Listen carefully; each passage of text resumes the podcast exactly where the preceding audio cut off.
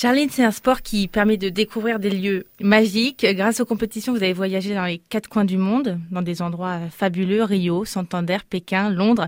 C'est important pour vous de voyager? Oui, oui, euh, le voyage, c'est vrai que ça fait partie euh, bah, des, critères, je pense, qui m'ont fait vraiment euh, aimer ce sport. Bon, déjà, j'aime beaucoup tout, tout ce qui est nature, donc sport de pleine nature, ça marche bien. Et malgré tout, on n'a pas le temps de visiter, mais euh, on est, euh, on en prend, euh, voilà, on est dans des dans des paysages assez incroyables.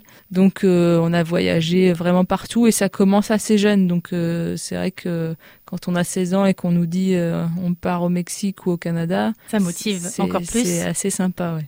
Vous n'arrivez pas euh, sur place à en profiter euh, quand vous êtes en entraînement, en, compète? Ah, Ça dépend des lieux. Rio, on a eu le temps de faire quand même euh, les basiques, pain de sucre, corcovado, mais concrètement, voilà, les jours, même on, souvent on a une journée de repos sur un stage ou sur une compète. sur une compète, le jour de repos, on reste tranquille.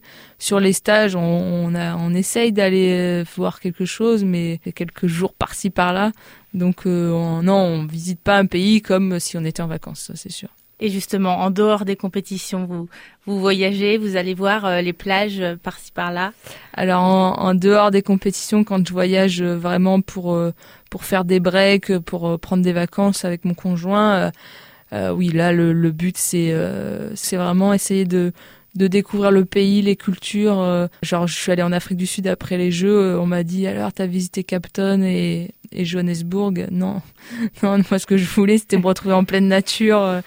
Euh, et, et, donc, on a essayé d'éviter tout ce qui était ville. Donc, c'est vraiment, voilà, moi, ce qui me branche, ouais, c'est découvrir des paysages, des, d'en prendre plein les yeux et, et voilà. Vous avez un, un, voyage qui vous a le plus marqué, une compétition qui vous a le plus marqué en compète, grâce en compète, il y en a quand même pas mal.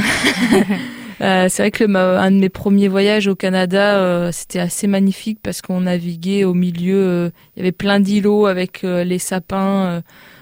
c'était à peine si on avait la place pour faire les parcours, mais c'était vraiment assez magique. Il y a eu l'Australie où là, on nous avait demandé de signer une décharge pour les requins, le risque d'attaque voilà, non, non, il y a eu quelques beaux voyages. Et puis Rio, franchement, c'était des paysages quand même assez, assez incroyables.